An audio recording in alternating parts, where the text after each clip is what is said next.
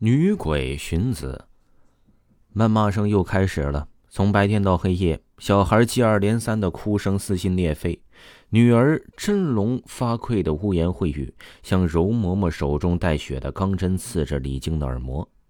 骂声语言不是两个字儿，就是三个字儿。那个女人针对的是孩子，辨别哭声的孩子不过三岁。夜晚偶尔还会听到软弱的男生劝阻，可是没有实质性的帮助，甚至引火烧身。李晶白天可以出去躲一阵可晚上又能去哪儿呢？李晶戴上耳机自欺欺人，过上了几天，他觉得耳机堵住了耳朵，却堵不住自己的幻想。穷凶极恶的谩骂声掺杂着拳脚，身上隐约有着想象的痛。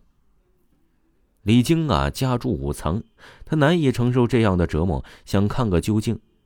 谩骂声响起，他蹑手蹑脚的上了六层，耳朵贴在门上，又听了听，发现没有异响，倒是听到脚步声离自己越来越近，觉得不妙，刚想闪躲，门开了。一片阴影压在眼前，面前是一个膀大腰圆的板寸男，脖子上挂着一圈金光闪闪的项链，浑身上下的纹身呢，吓得李晶一个趔趄。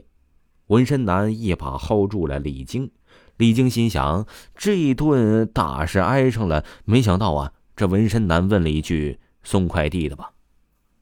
李晶啊，本源末流的向纹身男解释了本意。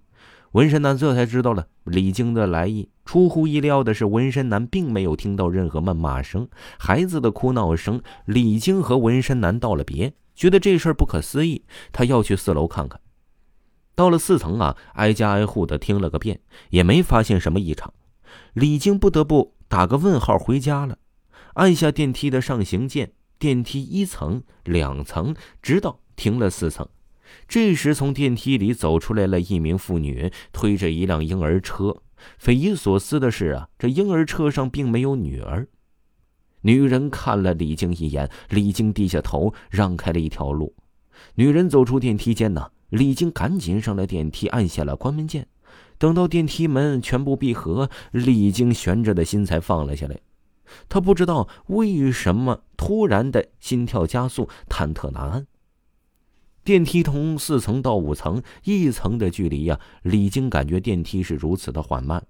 他看见电梯的角落里放着一辆小汽车玩具，他捡了起来，拿在手中仔细观看。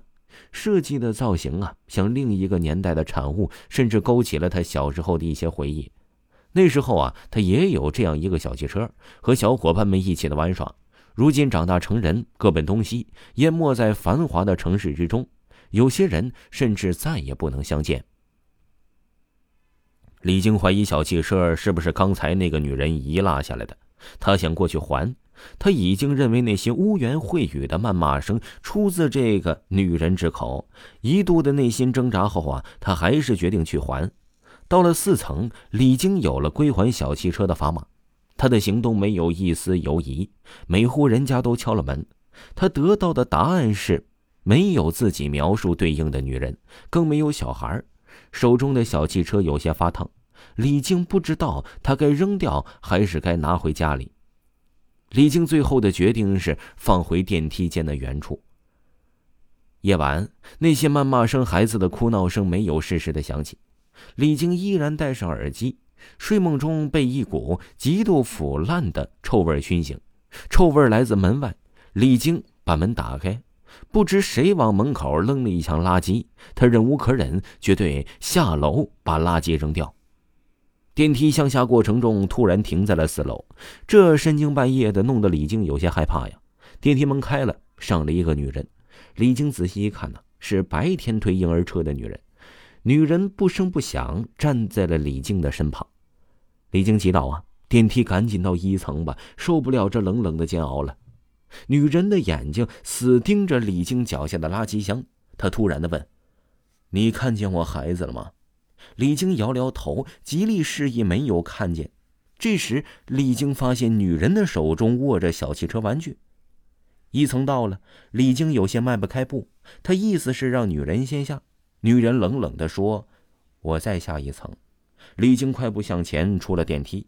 这时他发现忘记拿垃圾了。他回头正要取，电梯门已经将近关闭。门缝中，女人从垃圾箱中掏出了高度腐烂的小孩头颅、手臂。